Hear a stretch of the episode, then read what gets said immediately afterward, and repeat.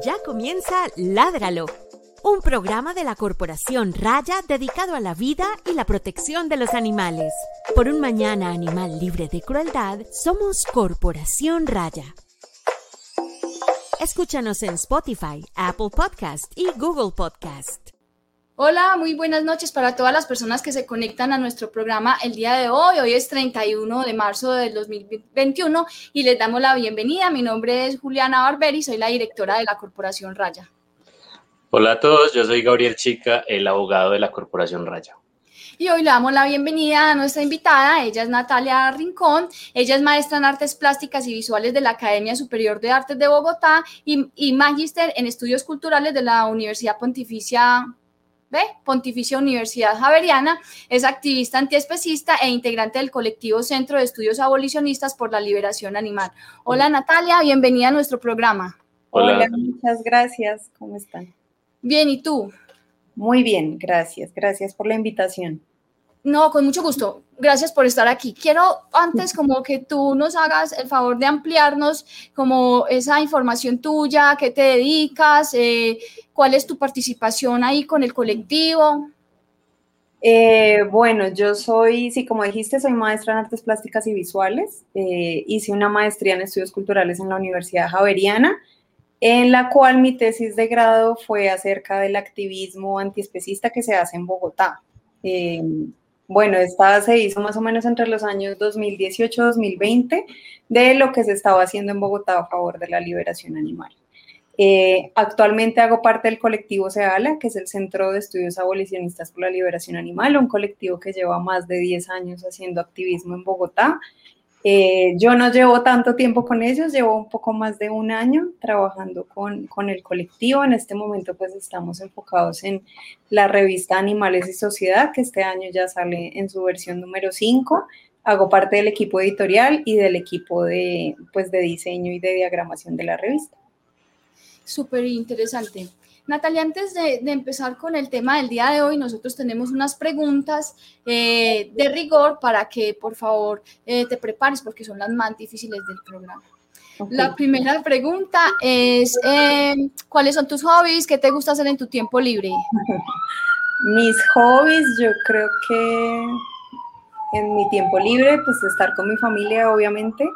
Eh, lo que se puede hacer de activismo, digamos, por mi trabajo, en muchas ocasiones, digamos, no es posible ir a actividades que se hacen eh, en Bogotá, eh, pero sí intento ir, digamos, hay una marcha importante a la que hay que ir, pues ahí estoy, si algo en lo que se pueda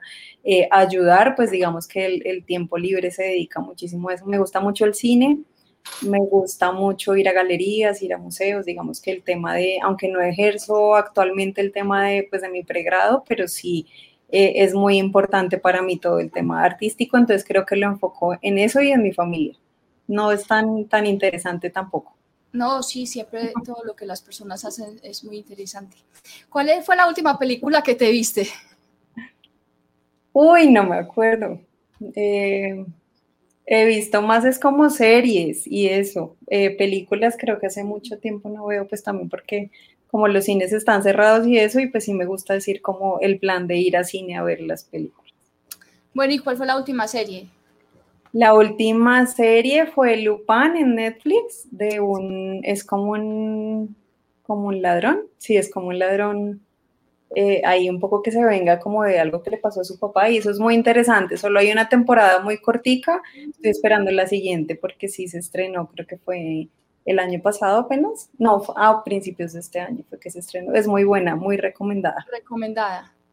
Listo. Bueno, quiero agradecer a las personas que se están conectando a nuestra transmisión. Un saludo especial para Carlos Crespo. Me manda un saludo. Dice: Hola Julianita, qué alegría ya verte súper bien. Saludos a Gabriel y a, Natica. Eh, yo tuve un accidente, a las personas que no saben, tuve un accidente recientemente y por eso me está mandando, pues, como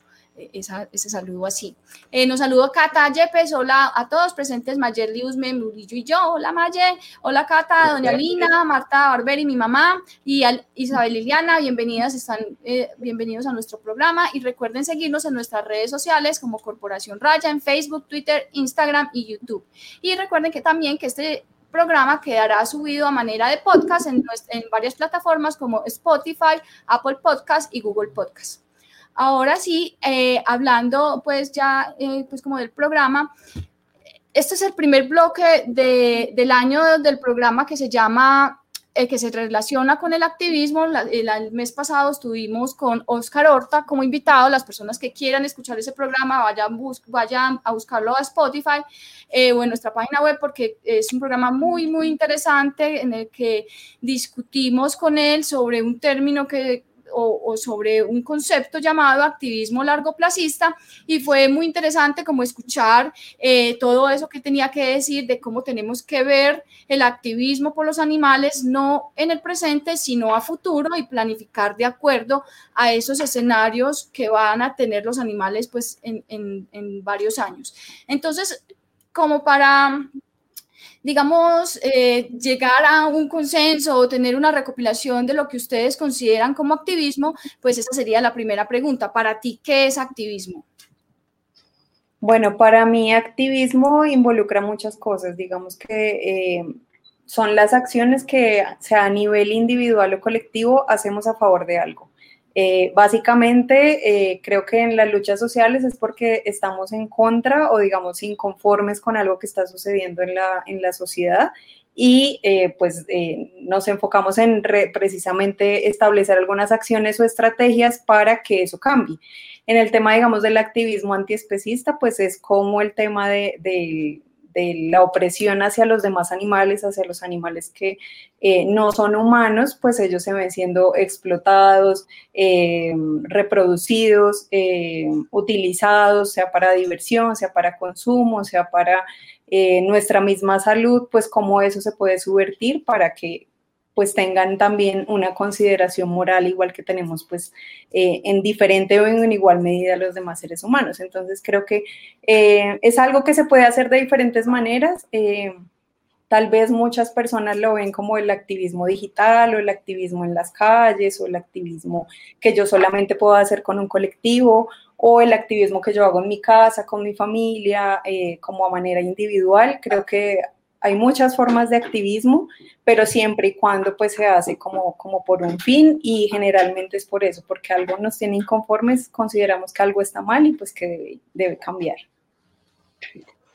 Vale, Natalia, para quienes están viendo nuestra transmisión, pues les contamos que llegamos a Natalia a partir de su tesis de maestría que se llama La consideración hacia los animales no humanos, un recorrido por el activismo antiespecista en Bogotá, y en el cual ella hace como una serie de consideraciones bien interesantes desde lo conceptual, pero también nos cuenta unas experiencias muy interesantes eh, en ese sentido de, de todas las eh, eh, los esfuerzos que se han hecho en Bogotá desde el activismo. Entonces, quisiera que nos contaras, por un poco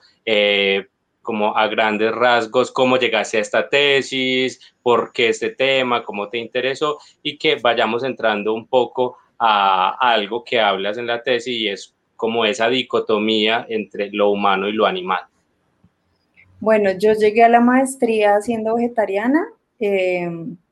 y pues el tema de los estudios culturales es muy, eh, es muy político, ¿no? Entonces, eh, se habla muchísimo de feminismo, de, de colonialidad, del tema eh, antirracial, pero no se hablaba de los animales no humanos, era muy poco. Entonces, consideré que la maestría y la universidad privada, digamos, tal vez en la, en la universidad pública es muchísimo más fácil hablar de, de luchas sociales, sin embargo, esta maestría en la Javeriana, siendo privada, eh, sí era una maestría que permitía hablar de muchas cosas y de cosas que digamos que lo rayan a uno en, la vida y digamos en la realidad en la que vivimos. Entonces consideré que era un espacio muy oportuno para hablar del tema de los animales no humanos, del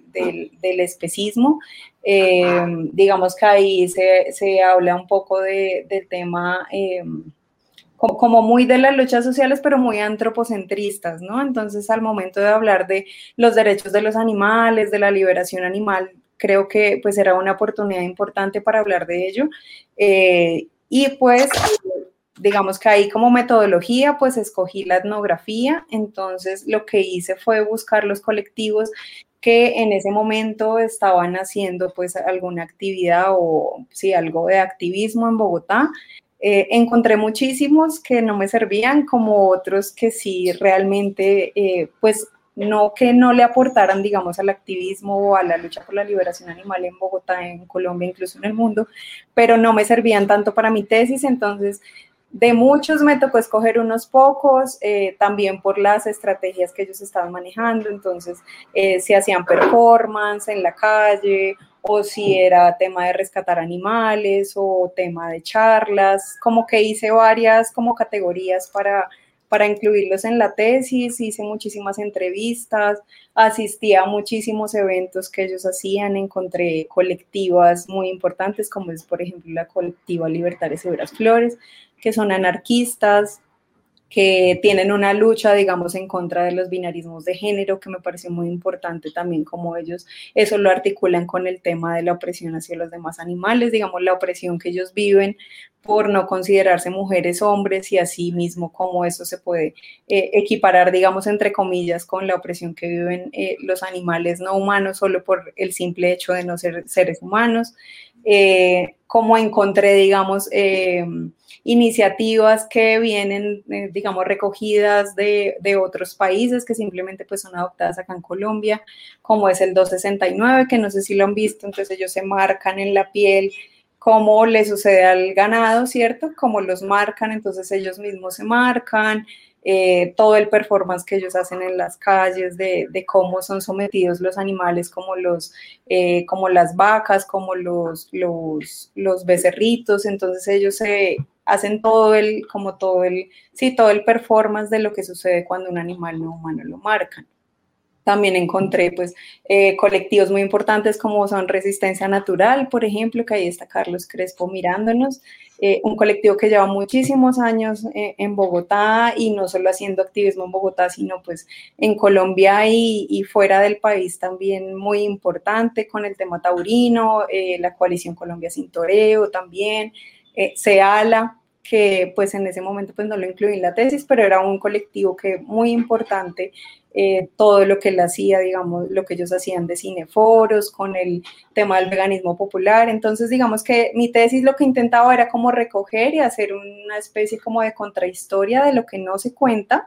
porque siempre se cuenta, digamos, como las marchas que apoya el distrito, eh, o las grandes organizaciones, pero no lo que la gente está haciendo en sí por la liberación animal y que hace prácticamente con las uñas y no necesariamente solo recogiendo animales, sino haciendo pedagogía, eh, como el tema de la interseccionalidad con otras luchas, lo que te digo, entonces con el feminismo encontré colectivos como Mucha Zorra, eh, la colectiva Libertaria Severas Flores, que es un colectivo anarcomarica, no sé si eso se puede decir aquí, pero entonces...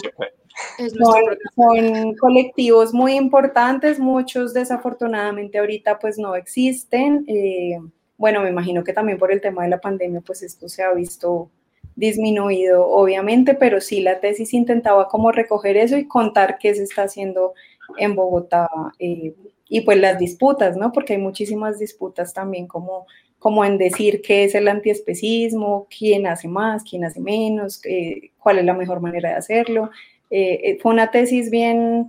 digamos que intentó recoger muchas cosas, pero pues también por la extensión y por el tema del tiempo, pues obviamente no se alcanzó a recopilar todo lo que se hace en Bogotá a favor de los animales. Listo, entonces muy invitados todos para que lean la tesis de maestría de Natalia. Eh, y como te preguntaba ahorita, allí haces como referencia a una idea pues específica que tiene que ver con esa dicotomía humano-animal, que fue un poco como, como una parte central para llegar a pensarnos que el activismo que queremos o el activismo eh, que nosotros estamos también impulsando debe partir de una visión antiespecista, ¿cierto? Entonces quisiera que nos contáramos, que nos contaras un poco cómo es eso de la dicotomía humano-animal y por qué activismo antiespecista. Bueno, la dicotomía humano-animal fue una de las dicotomías que utilicé en la tesis, eh, básicamente para partir de ahí, de por qué eh, como seres humanos, no sé por qué tenemos la, la, necesidad tal vez de diferenciarnos de los animales no humanos y olvidamos pues que nosotros también somos animales, ¿no? Entonces lo que intenté hacer en la, en la, en la tesis fue como equiparar, como hacer una investigación más o menos de... Eh,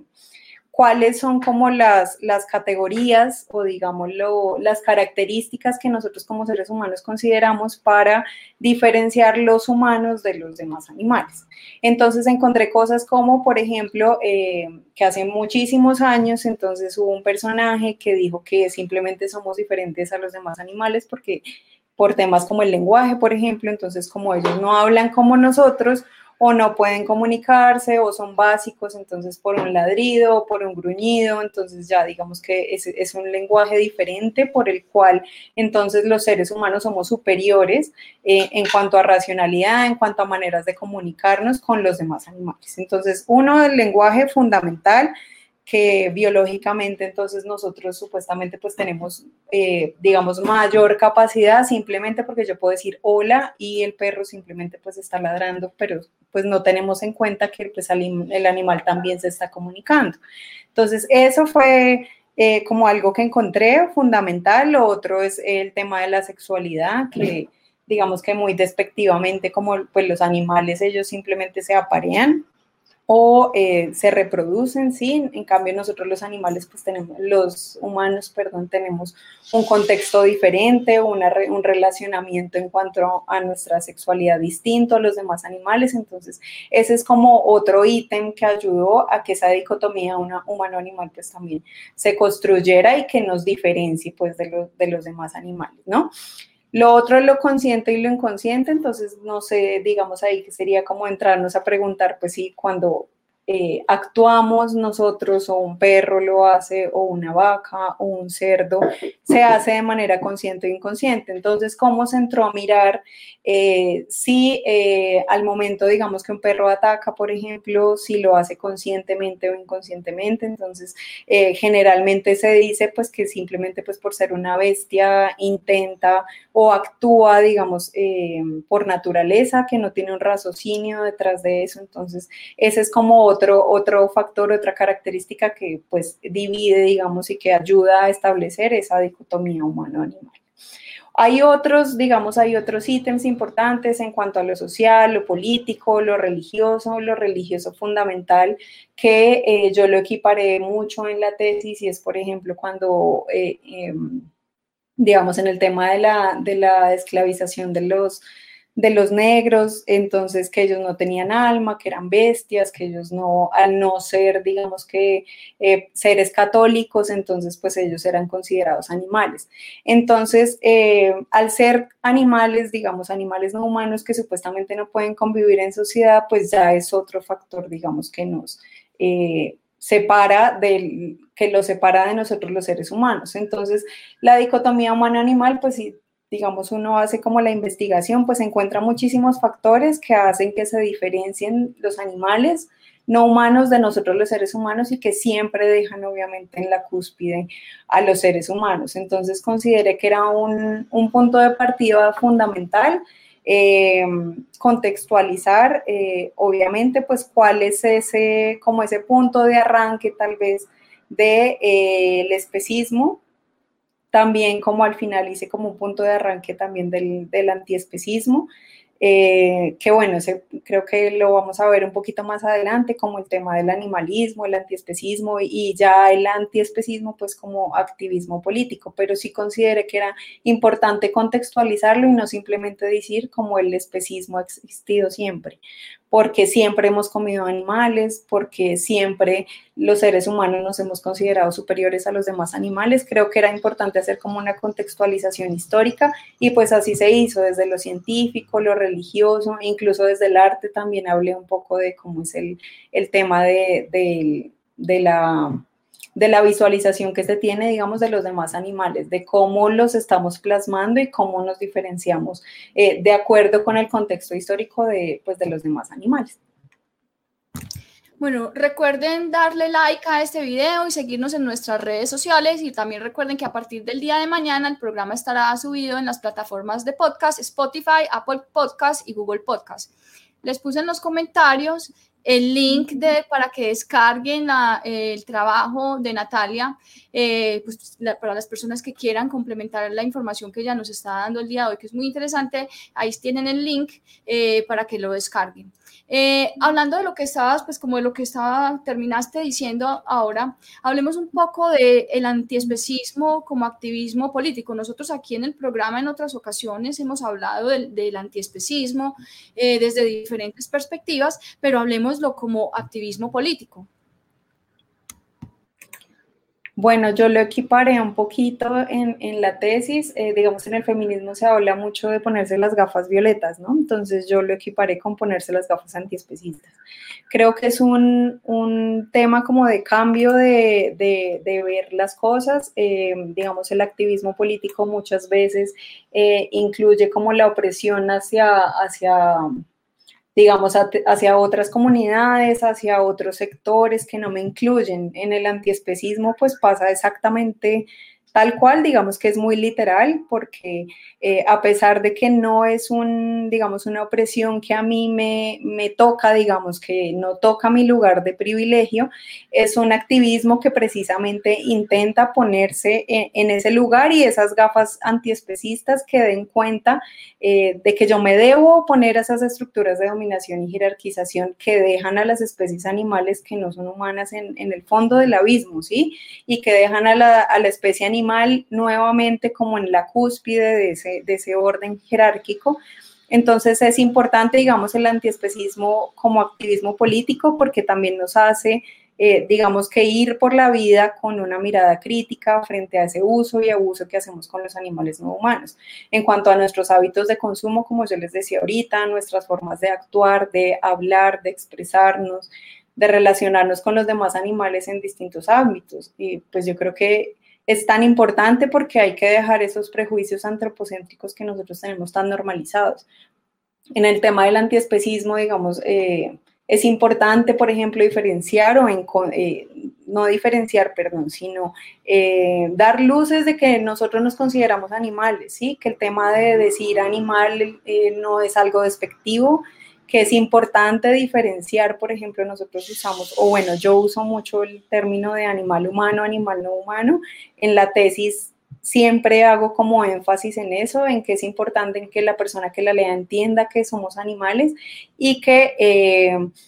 pues hay que entenderlo, así no seamos animales iguales. Yo no creo que se trata tampoco de que todos somos iguales, de que una persona es igual a un perro, no porque no somos iguales, tenemos capacidades diferentes, lo que no quiere decir que ellos sean seres inferiores a nosotros y que no haya que tener una consideración moral hacia ellos. Entonces creo que eso es lo fundamental del antiespecismo y creo que es fundamental también que se replique y que se entienda pues que el antiespecismo existe así como el especismo existe, así esté tan normalizado, pero mucha gente no sepa, digamos, que se terminó, eh, pues ya está establecido y que lo practicamos día a día eh, y que está muy normalizado. Entonces, entonces eso es lo que, lo que considero pues, que sería el, el activismo antiespecista y que es algo pues que sí es importante tenerlo eh, muy presente porque desafortunadamente el especismo está, creo que en la mayoría, sino en todos como los ámbitos de, la realidad que nosotros vivimos. Listo, Natalia. Ahorita que te preguntábamos por esa definición tuya de activismo, nos hablabas de unos esfuerzos, unas acciones que, uno hace de manera individual o colectiva por algo, ¿cierto? En favor de algo. Eh, y esa parte de individual o colectiva, digamos, es bien interesante porque tiene mucho que ver con la definición que nos daba también Oscar Horta en el programa anterior, pero en este programa queremos concentrarnos en esa idea de lo colectivo y que podamos hablar contigo eh, respecto a ese asunto de cómo luchar colectivamente en favor de los animales. Entonces queríamos preguntarte, ¿por qué consideras que es importante actuar colectivamente por los animales y eh, en sí que nos cuentes para ti qué es un colectivo. Bueno, pues yo creo, yo llevo muy poco tiempo trabajando en colectivo. Eh, digamos que de los años que llevo vegetariana duré muchísimo siendo es rescatista y eso se hace mucho como a manera individual, ¿no? Pero digamos que con el tema de, de, los colectivos y puntualmente con colectivo Seala, que es con quien más he trabajado como, como a fondo estos últimos meses, eh, me he dado cuenta que sirve muchísimo para visibilizar como esos, esas,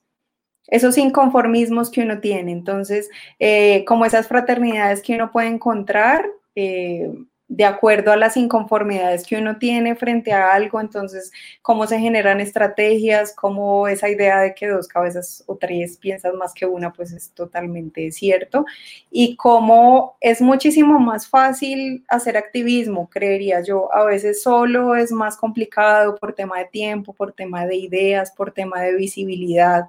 eh, es muchísimo más fácil un colectivo. Eh, creo que si uno actúa de manera solidaria, articulada y tiene fines en común, es muchísimo más fácil lograr algo. Eh, es muy importante pues encontrar igual personas que entiendan que no es necesario, así como uno explotar y asesinar a los demás animales, por más que haya costumbres, creo que es mucho más fácil si se hace eh, articuladamente con otras personas. Eh, por eso creo que es, que es importante, es importante, aunque digamos a veces la constancia o constituir un colectivo como tal que permanezca es complicado. Eh, incluso en Bogotá hay colectivos de dos personas, tres, colectivos muy pequeños como colectivos muy grandes en que cada uno, digamos, tiene sus tareas definidas, sus funciones, pero creo que sí en Bogotá es muy importante y la gente se ha dado cuenta que así los colectivos o las coaliciones ayudan muchísimo a que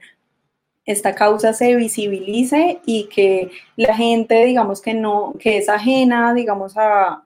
la lucha por la liberación animal, pues se dé cuenta que somos varias personas, que las que queremos, pues, que la liberación animal no sea como un sueño tan lejano. Entonces sí creo que, es muy importante el trabajo colectivo, individual también, pero creo que el trabajo colectivo ayuda a que se visibilice muchísimo más como, como,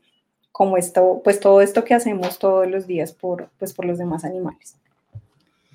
Bueno, eh, saludo a las otras personas que nos están dejando sus mensajes en el chat. Eh, Abraham Raya, se llama Raya, el apellido es Raya,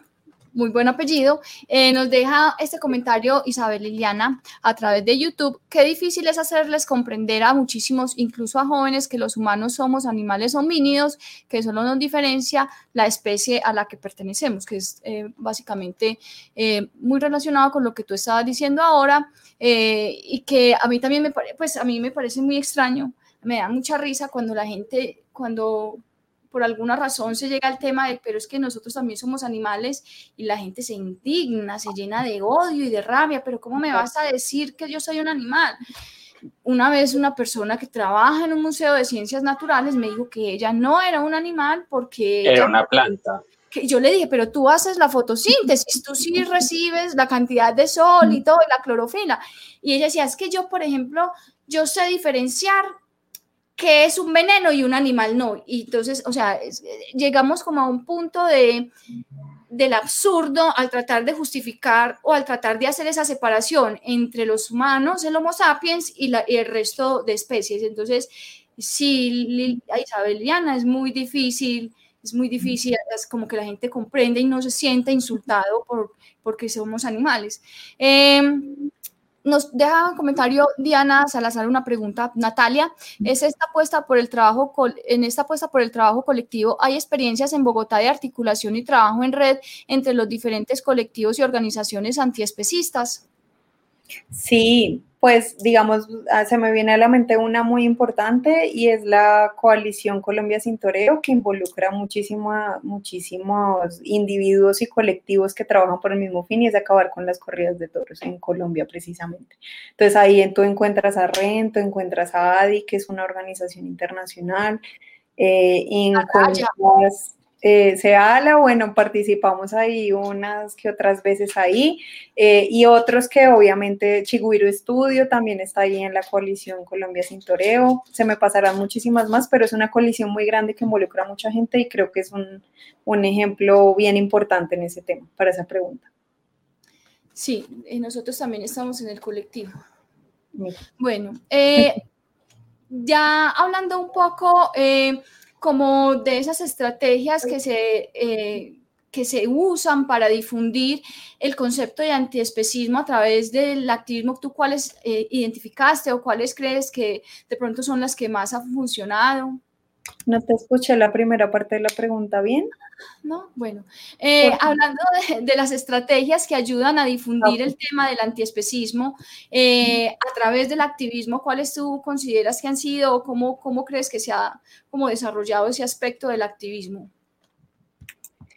Pues eh, mira, digamos que en la etnografía que yo hice, en la aproximación etnográfica que hice, encontré como varias cosas. Entonces estaba desde la, digamos, las estrategias más crudas de mostrarle a la gente lo que pasa en los mataderos, lo que pasa en los laboratorios,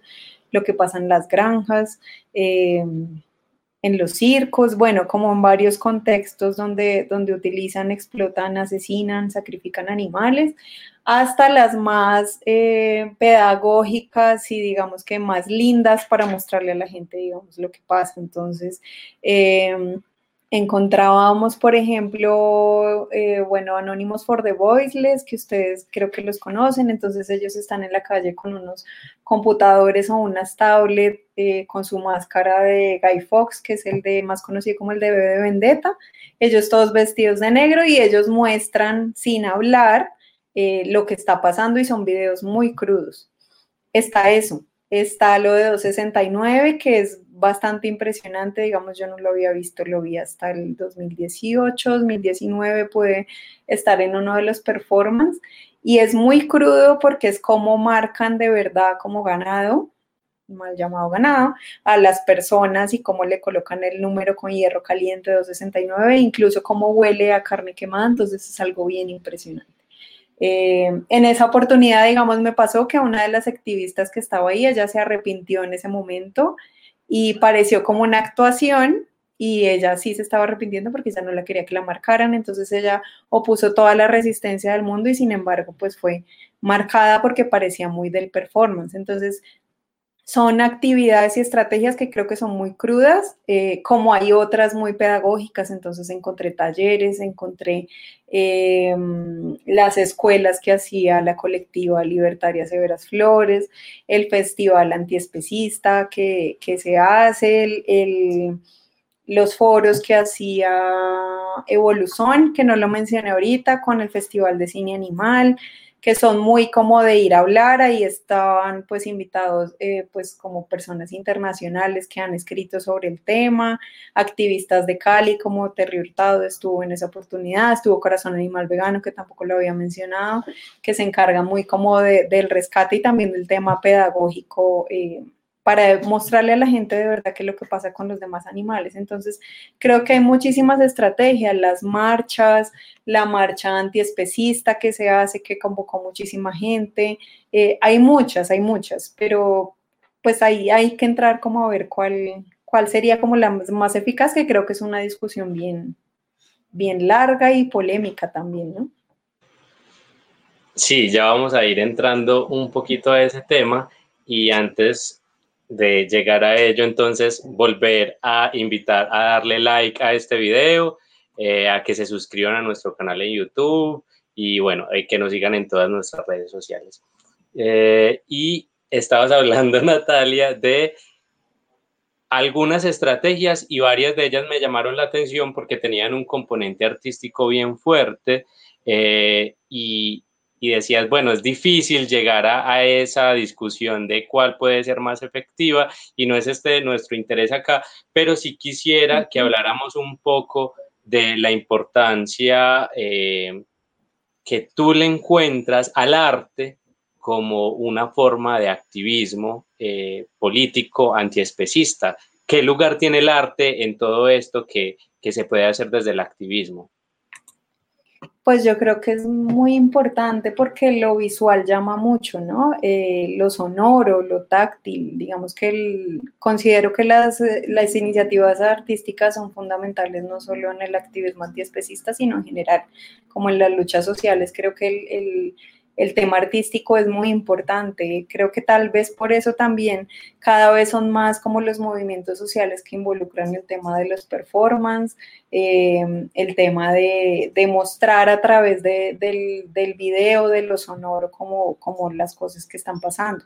Eh, Bansky, no sé si lo conocen, pero él es un artista callejero muy, impresionante, muy importante, y él dice, por ejemplo, que el arte debe consolar al perturbado y perturbar al cómodo. Creo que eso es fundamental, digamos que respeto mucho a los artistas plásticos, artistas empíricos que se dedican, digamos, a hacer un arte bonito, un arte decorativo, un arte que digamos que llama visualmente, pero eh, me gusta muchísimo más el arte que eh, intenta precisamente perturbar y dar cosas a entender, dar cosas de qué hablar y de cosas que están pasando y que es importante denunciar. Creo que el arte es un medio muy importante y hay personas que cada vez más, no necesariamente solo desde la pintura o el dibujo o digamos las las artes más tradicionales están, así, están mostrando qué es lo que pasa con los demás animales y no necesariamente desde, una, desde algo bonito eh, y no necesariamente solo en las calles, también en las mismas galerías, en los blogs, en los medios impresos, en los periódicos. Eh, ayudan a visibilizar precisamente qué es lo que está pasando y cuál es el maltrato animal que están viviendo pues eh, estos seres que de verdad es algo que es importante evidenciar y pues que no sea solo el arte por el arte porque sea bonito, porque sea decorativo. Digamos, encontramos eh, reportajes gráficos con muy buenas fotografías, eh, encontramos pinturas muy buenas de lo que está pasando que critican no solo el tema, digamos, de, del consumo, sino también como... Eh, pues digamos otros ámbitos también, entonces que temas políticos en no sé, contra Trump, contra Uribe, contra, bueno, ya nos metemos ahí como, como en otro tema, eh, pero que es importante como, como hablarlo, ¿sí? Que sea a través de caricaturas, sea a través de un dibujo, sea a través de un graffiti, eh, un mural, el performance es súper importante, incluso hay obras de teatro que hablan acerca del tema, entonces sí creo que el arte en el activismo pues es fundamental y pues como artista plástica pues aún más. Y ahí dices algo bien importante, Natalia, y es eh, como toda una apuesta estética en torno a esto, ¿cierto? Y no es simplemente eh, presentar algo que necesariamente le agrade a las personas, sino que una de esas apuestas ha sido en ocasiones utilizar el arte como estrategia de choque, ¿cierto? Que también le abra un poco la visión, el espectro a algunas personas y que bueno, uno dice no quiero ver eso, pero, pero pues es precisamente por lo aterrador que ocurre y es, y es lo que le ocurre a todos y a tantos animales. Entonces es como, como me parece algo bien bacano y es que esa apuesta artística a veces parte, parte de incomodar, ¿cierto? De generar un, susto, generar una impresión, generar eh, tristeza y creo que en esa apuesta por, por sacarnos del confort, por sacarnos de eh, lo bonito y de idealizar el tema de los animales, es mostrar esos asuntos, esas realidades gravísimas, aterradores que viven los animales y, pienso que por ahí el arte ha venido logrando algo bien interesante. De acuerdo.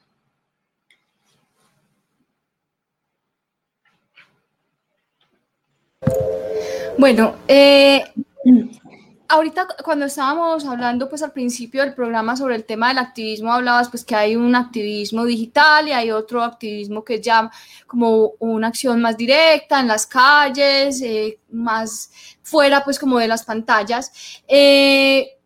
¿Tú cómo, cómo ves esos dos espacios y cómo los relacionarías entre sí cuando hablamos de activismo antiespecista?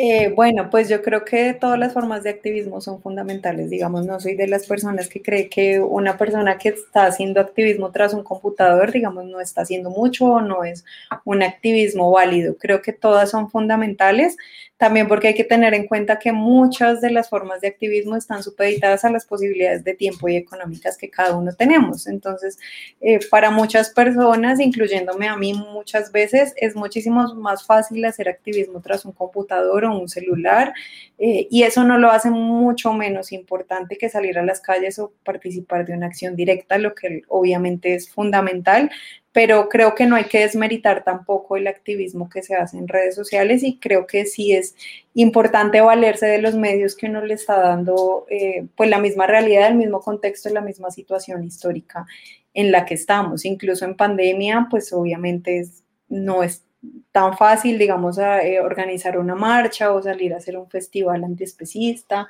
o una olla popular, pues porque el contexto no nos lo permite. Entonces, pues, ¿qué nos queda? Pues hacer publicaciones digitales, hacer activismo en redes sociales. Eh,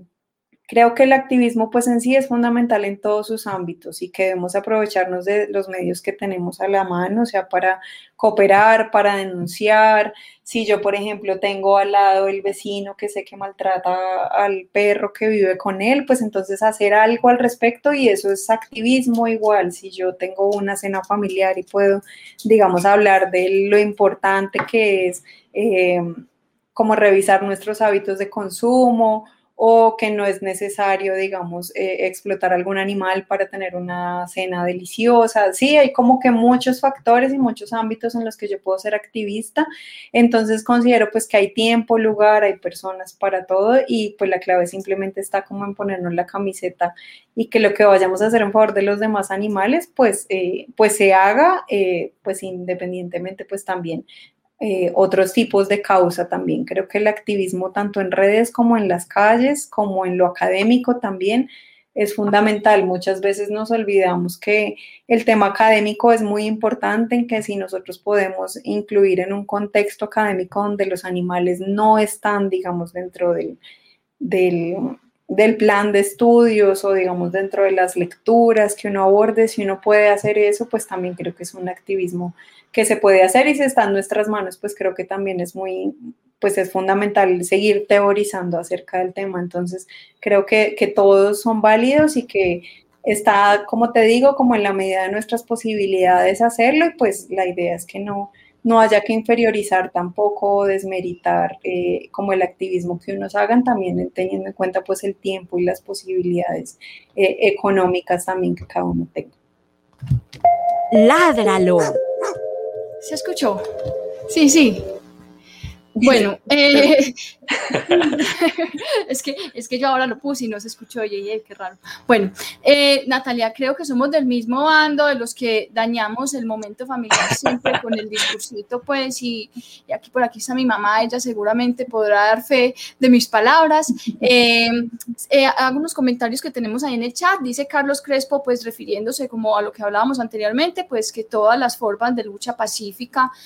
son válidas cuando intentamos llevar el mensaje antiespecista pues como a otras personas. Hay unas de Liz Miau que quiero como consolidar ahora en una pregunta que viene más adelante. Liz, un momento por favor. Eh, le responde Jason eh, a Carlos. Carlos, yo diría todas las formas de lucha, punto. Violento es el especismo en sí. Eh, y una última pregunta que tengo aquí, que la hace también Liz, dice, ¿vale el activismo digital en serio, al gobierno no le importa. ¿Qué opinan ustedes de, esa pregunta que ella o de esa afirmación que ella hace? Pues yo creo que al gobierno no le importan muchas cosas, ¿no? No solo el activismo digital. Entonces, pues em, creo que si nos centramos como en eso, en qué le importa o no le importa, pues creo que no haríamos nada. Porque pues básicamente digamos, si tú te pones a mirar como, pues bueno, las luchas feministas no las escuchan, eh, raciales tampoco, el tema como del, el tema como económico, el contexto socioeconómico, pues digamos, tampoco importa. En la zona del país en la que yo esté, pues depende. Entonces, si estoy en Bogotá, de pronto me escuchan mucho más que si estoy en Titiribí o estoy en, en Tibú, ¿cierto? Entonces, creo que, pues si no nos escucharan, no haríamos nada. Y si es por el tema de los animales, pues creo que ni siquiera muchas veces nuestras mamás o papás nos escuchan. Entonces, sí creo que es fundamental, creo que no hay que desmeritar tampoco el activismo digital. Nosotros, por ejemplo, en Sejala no publicaríamos una revista que es 100% digital eh, todos los años y que convocamos muchísimos autores que, pues, que nos gusta, que escriban y que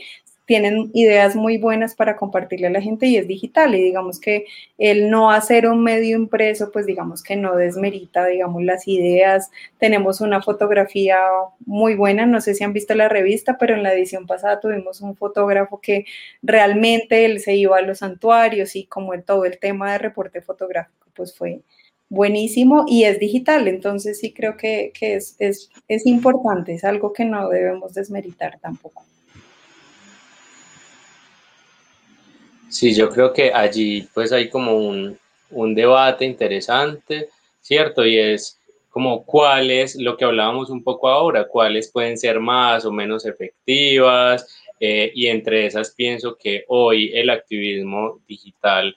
por más, pues yo por lo menos no, no soy muy de redes, no hago muchas cosas allí, pero creo que hoy hace mucho impacto, ¿cierto? Como que eh, según la estrategia que se utilice, según los medios, según las formas, las redes que se tengan, todo esto termina siendo como que una cosita que se hizo por allá que eh, pudo ser centralizada en un espacio real y que solo se hubiese conocido en ese espacio, pues gracias a las redes puede salir de allí, puede ser conocido por otros, puede tener pues como eventualmente mayor impacto. Igual creo que allí hay también otra discusión sobre cuál es el escenario para cada tipo de activismo, ¿cierto? Para cada estrategia. Y es que hay cosas que nos resultarán mejor en vivo, ¿cierto? Eh, pero que si simultáneamente tenemos un registro de esto que podamos difundir eh, a través de redes, pues será bien interesante. Y allí te preguntaría, Natalia, lo siguiente, y es, ¿qué aspectos crees tú que pueden como favorecer o perjudicar el activismo? ¿Qué crees que puede hacer que una forma de activismo avance o que por el contrario llegue a ser como, como un freno, como una dificultad? ¿Qué opinas en torno a esto? Bueno, pues yo creo que el activismo antiespecista tiene muchas cosas en contra todavía, desafortunadamente. Eh, por ejemplo, en el tema legal, pues si bien cada vez hay más leyes que abogan por los derechos y el bienestar de los demás animales, pues aún es legal criar, reproducir, asesinar animales que no están considerados dentro de esas excepciones que, cada ley dice. Aunque hemos avanzado en muchas cosas, pues sí todavía somos muy permisivos en, en la ley y pues incluso habiéndolas, pues si tú te das cuenta, digamos, los entes territoriales, los funcionarios, las policías no están enterados, la policía, perdón, no están enterados que estas leyes existen y cuando uno va y denuncia, por ejemplo, algún maltrato animal, pues digamos que no pasa nada, ¿sí? Entonces creo que tenemos muchísimas cosas en contra a nivel legal, también pues no es un secreto que el uso de los animales todavía es un negocio, que los movimientos sociales pues también tienen muchos enemigos. Eh, puede ser que el tema antiespecista no tenga tantos, pero si ustedes se dan cuenta, como otros, pero si ustedes se dan cuenta, pues digamos la ridiculización que nosotros... Eh, o bueno, que, la, que nosotros no, que la causa tiene un poco lo que decía Juliana, al principio y es cómo se ridiculiza eh, el tema de que nos importan los, el bienestar de los demás animales o los derechos que ellos pueden tener o que eh, digamos que soñemos con una liberación animal algún día si sea muy largo plazo. También cómo se estigmatiza el movimiento animalista por parte de sectores, por ejemplo, como el ganadero, como el taurino, por citar, digamos, algunos ejemplos puntualmente acá en Bogotá, eh, y por no hablar, digamos, de ese amplio sector de personas que consideran que hay muchas luchas humanas que son verdaderamente importantes y que los derechos de los demás animales pues realmente son una pérdida de tiempo. Entonces, hay muchos factores como en contra, igual porque pues vivimos en un sistema especista donde está normalizado explotarlos y hacer todo lo que queramos con ellos, entonces eh, obviamente sigue siendo más grave, que yo creo que no es equiparable, la idea no es equiparar el sufrimiento humano con el sufrimiento no humano, pero entonces eh,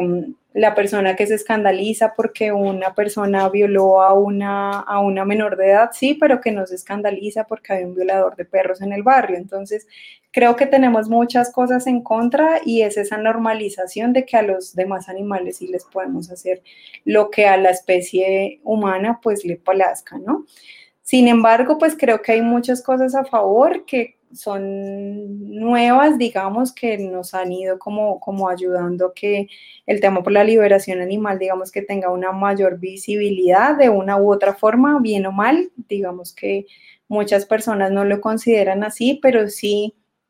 creo yo que como cada vez, o veo, que cada vez hay más generaciones que se interesan por, ver más allá de la comodidad propia de los privilegios en los que nos encontramos. Entonces, em, generaciones que quieren bajarse de esa posición de privilegio, que la mayoría de las veces, pues como sabemos, nos ciega ante esas realidades que ocurren frente a nosotros y que antes no nos dábamos cuenta. Y esa realidad desafortunadamente pues están incluyendo los animales no humanos. Si ustedes se dan cuenta pues cada vez hay más personas o digamos en mi círculo eh, me entero que cada vez hay más personas que se cuestionan lo que comen, que cuestionan el daño que le hacemos a las demás especies, al medio ambiente, etcétera. Digamos que por el enfoque que cada uno lleve, pero el tema de los demás animales pues también se está incluyendo ahí como en esas luchas. Eh, bien o mal pues se está estableciendo con mayor fuerza el tema de la alimentación basada en plantas, eh, las personas cada vez más sienten como más aversión a los espectáculos taurinos, a las peleas de gallos, al tema de las, de las corralejas y demás, las ventas de los animales, muchos otros ámbitos que hace algunos años yo veía en la poca experiencia que tengo, porque pues eh, hay muchísima gente que lleva 30, 40 años en esto, eh, pero que para mí eran muy invisibilizados y que con el pasar de los años pues la gente ha ido notando y ha ido como mostrándole a los demás que es un tema que va avanzando y que incluso pues hay tesis precisamente que hablan de estos temas pues que antes no, no eran tan comunes o eran impensables en el tema académico. Eh, eso que acabaste de decir era algo que tenía en mi cabeza desde hace rato con ganas de decir, y es que eh, hace años, por lo menos cuando nosotros empezamos, que no son 30, 40, pero sí son casi 20, eh, no, no había una participación de alguien en la academia con el tema de la protección animal. Había desde la medicina veterinaria y desde, y desde la explotación misma que se, va, que se da desde la medicina veterinaria, pero nunca había eh, como esa pues como que se involucrara la protección animal en la academia y eso es algo muy valioso y es algo que también hablábamos hace poco en el programa porque por ejemplo ya hay muchos grupos de estudio hay muchos observatorios que se están creando y eso es una cosa muy interesante y muy buena pues que seguramente va a dar unos frutos muy grandes para el tema de la protección animal. Recuerden por favor seguirnos en nuestras redes, darle like a este video y eh, suscribirse a nuestro canal de YouTube. Eh, voy a hacer unos comentarios. El primero es de Isabel Liliana Burns. Eh, bueno, primero saludo a Isabel Tarki eh, y a Gloria Vanegas que nos están dejando sus saludos ahí en el chat. Bueno, ahora retomo el comentario. Dice, yo en todo momento, en el hogar, en las charlas, trato de enseñar y hablar con verdades, mostrando la realidad de los animales no humanos y he logrado con esto que muchas personas respeten y se interesen. Y eso me lleva al siguiente comentario, que es el de Liz Miau, que dice, eh, cuando hablábamos de las imágenes que se mostraban en algunas actividades, eh, que son imágenes muy crudas y muy crueles, ella decía,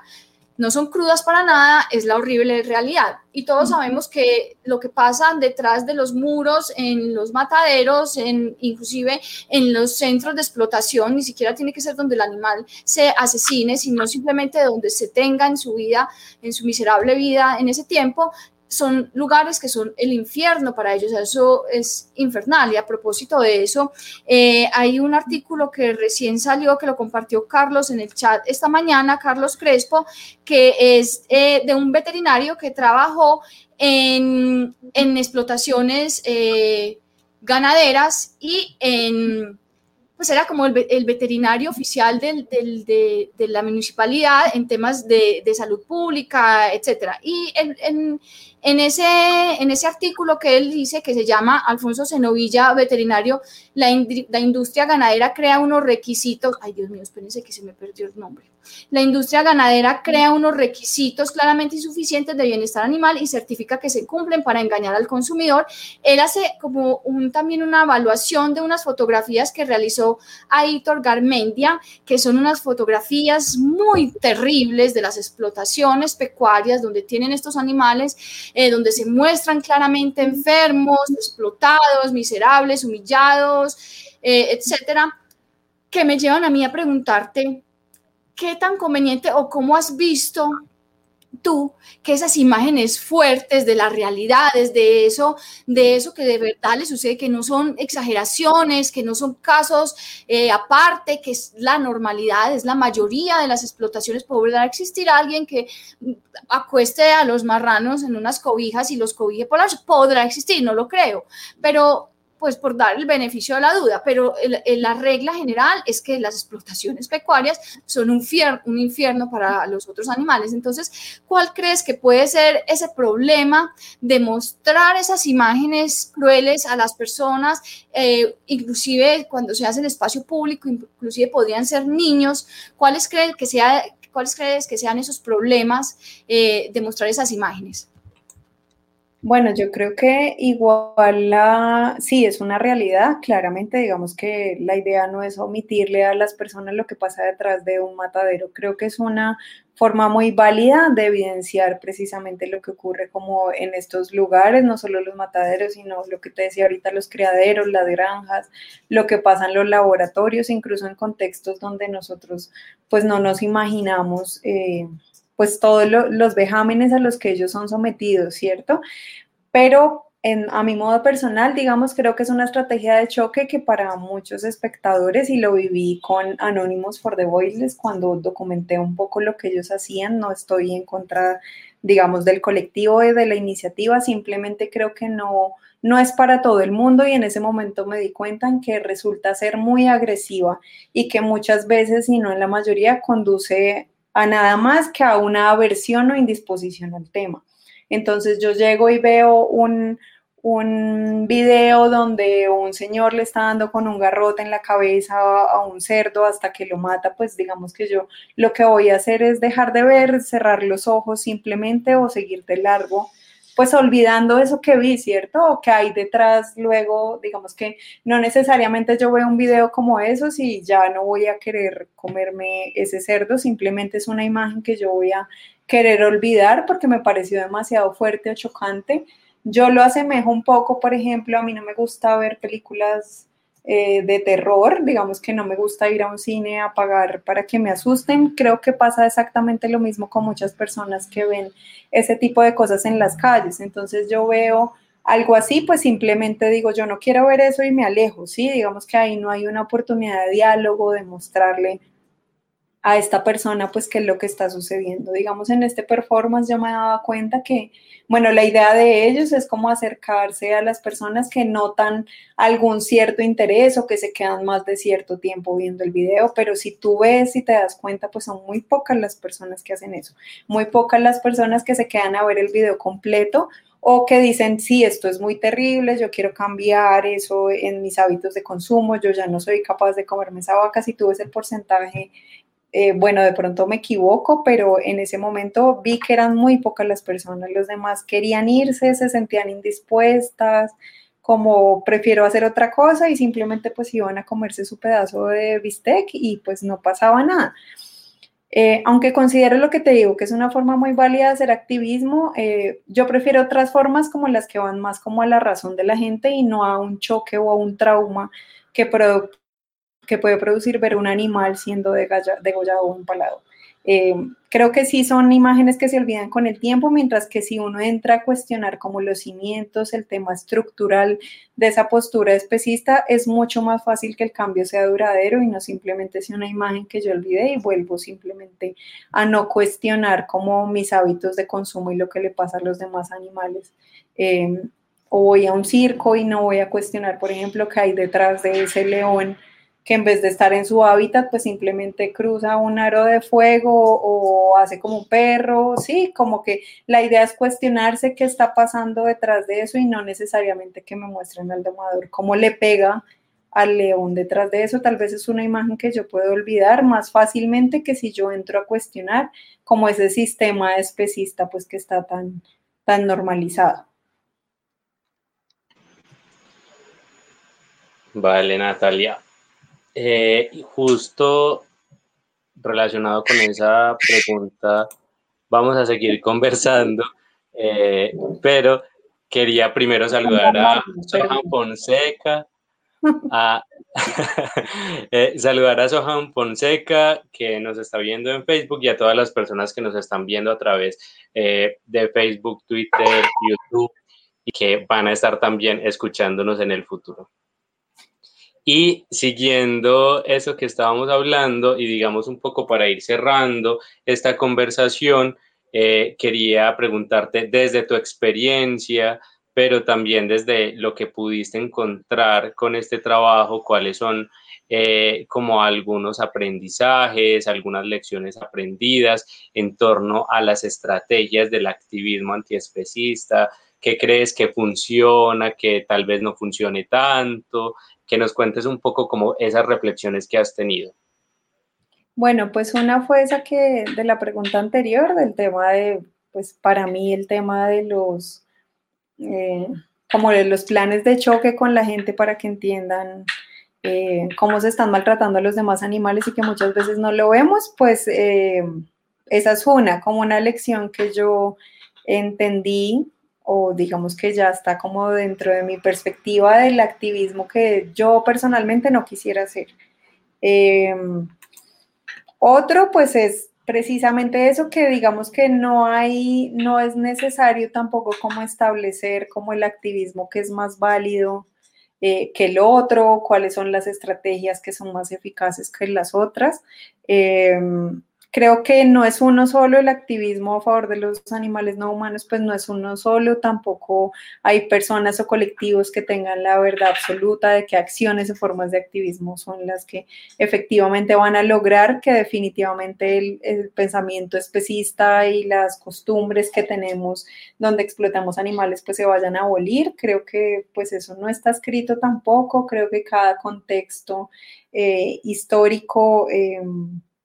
social en el que vivimos, incluso en la pandemia, pues digamos, nos llevó a reevaluarnos cómo debemos eh, movernos y hacer las cosas para que la gente de verdad empiece a cuestionarse. No tanto entienda, yo creo que no es como hacer entender por entender a la gente, sino que empiece a cuestionarse las cosas que están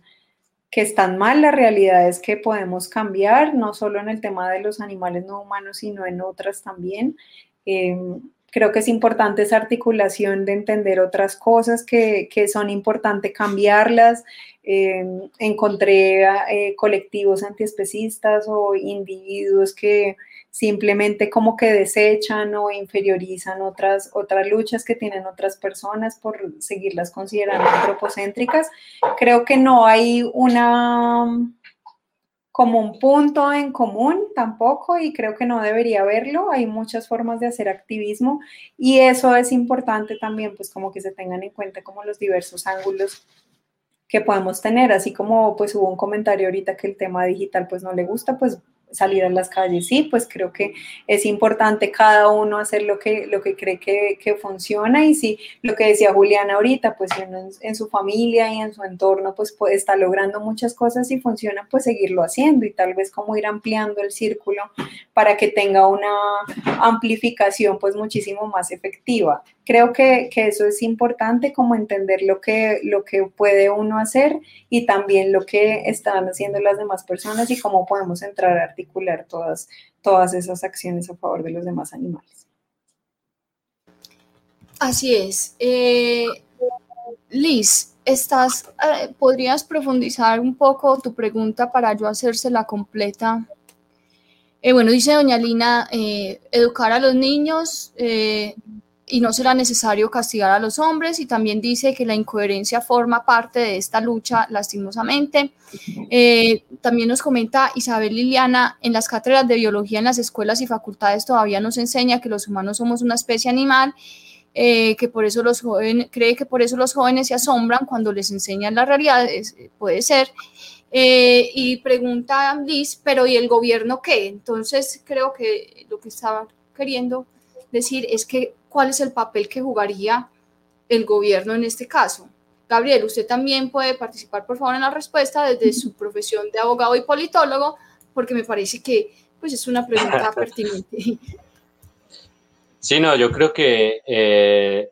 todos los actores sociales tienen un lugar en esta lucha, ¿cierto? Y, y el gobierno, las administraciones, tanto la nacional como las administraciones locales, tienen un rol allí fundamental de crear estrategias, eh, consolidar programas, proyectos, políticas públicas que favorezcan a los animales, pero eh, digamos, muy acorde a este programa, eh, es que tenemos que tener claro que no va a amanecer el gobierno o, las instituciones estatales en general un día a decir, ay, tan rico que hiciéramos hoy, vamos a darle eh, más protección a los animales, sino que se requiere mayor demanda por parte de nosotros, se requiere mayores requerimientos, que estemos todo el tiempo solicitando cosas, que el activismo esté en las calles, en las redes o en los escenarios que sea mostrando las necesidades que tienen los animales para que así todas las instituciones digan, pues madre, nos tocó, ¿cierto? Nos toca estar avanzando en esto, nos toca hacer estas cosas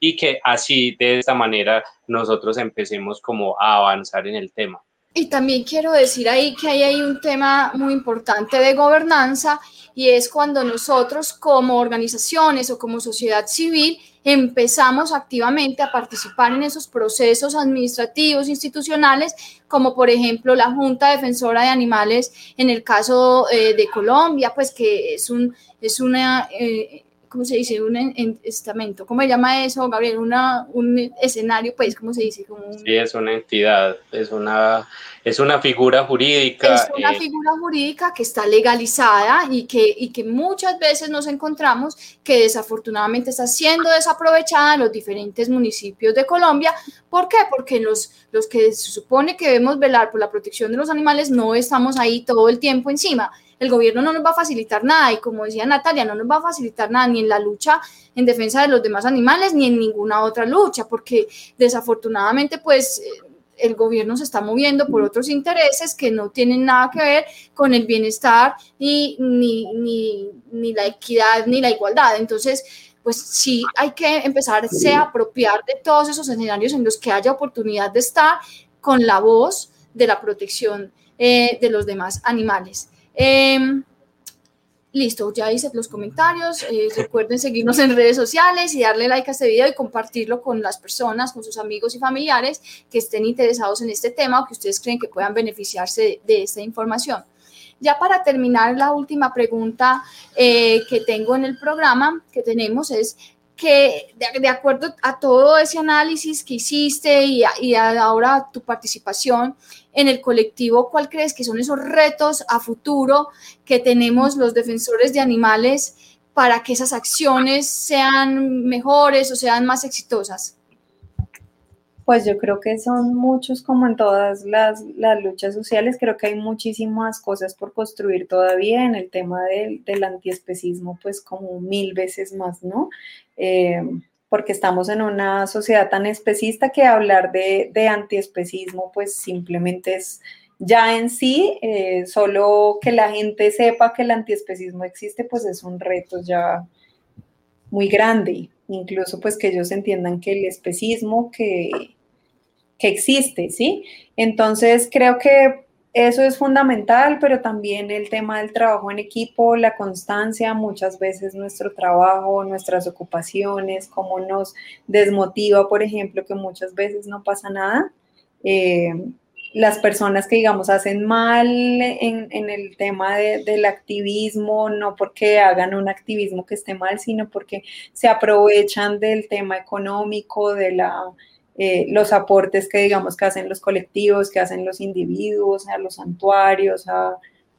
los colectivos, a las publicaciones que se hacen y cómo todo se convierte en un negocio también o en un tema de protagonismos personales o un tema de quién hace más o quién hace menos. Creo que eh, lo importante es cómo articularnos y ese es el reto fundamental, cómo encontrar personas que de verdad estén como en la misma sintonía y que esa sintonía sea luchar por la liberación animal, no otra cosa, no eh, ganar dinero con esto, porque creo que pues ahí estamos como, como mal. Creo que ojalá todos nos pagaran por esto que hacemos, pero pues no es así. Entonces sí creo que lo importante es como articularnos y encontrar esos espacios de, de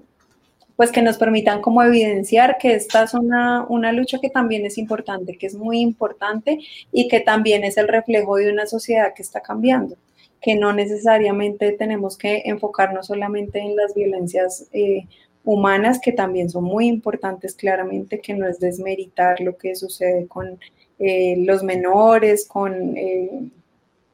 con las mujeres, digamos, o con eh, ciertas etnias, no, todas son muy importantes, no es el tema de los animales no humanos que es la fundamental, pero sí creo que es una base moral para construir una sociedad muchísimo más justa. Entonces creo que, siempre va a estar llena de retos como el, tema del activismo por la liberación animal.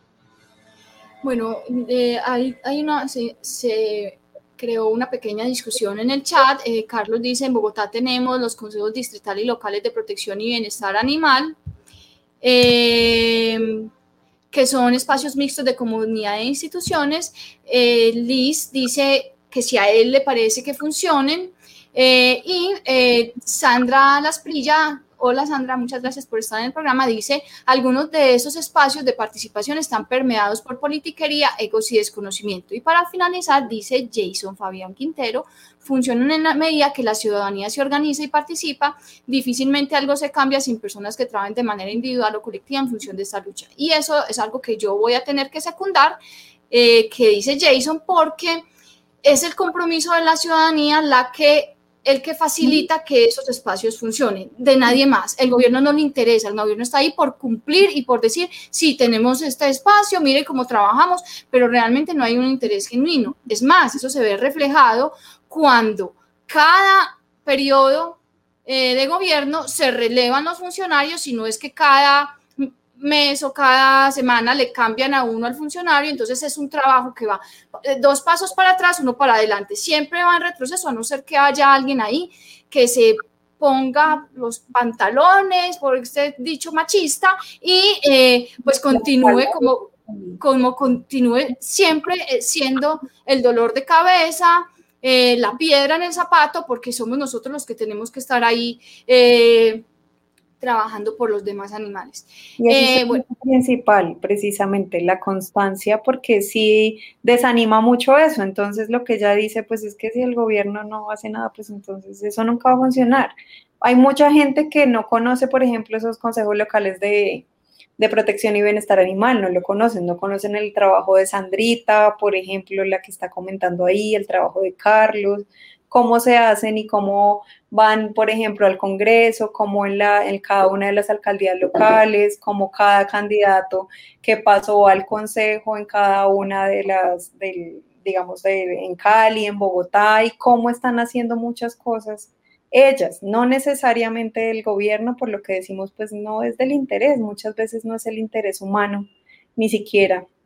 pues de los animales mucho menos. Entonces, es, ahí está lo importante como la constancia y no precisamente desanimar.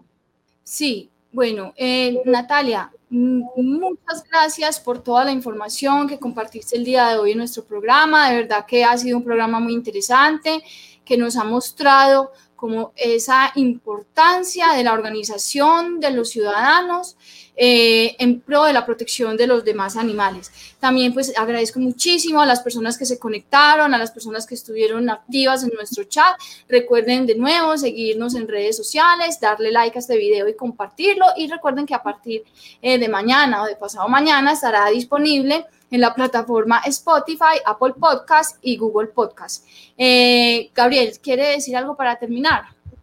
No, nada, también agradecerte Natalia. Yo creo que ha sido un programa muy interesante que nos va dando como esa, ese camino de lo que queremos abordar nosotros desde el activismo, ¿cierto? También invitar a que vean nuestro programa anterior con Oscar Horta sobre activismo largoplacista y ya como acá vamos hablando de la importancia de lo colectivo en este activismo. Entonces, agradecerte mucho por eso que nos compartiste, por todas las experiencias también que nos pudiste contar, que yo sé que ahí van quedando como algunas ideas para, para que también todos nosotros, ojalá mañana, y, lo dijimos también en el programa anterior, que ojalá mañana amanezcamos con unas ideas nuevas de cómo hacer activismo y ahora contigo de con quién hacer activismo para, para ojalá pensarnos y, construir un, mañana mejor para los animales, para los demás animales.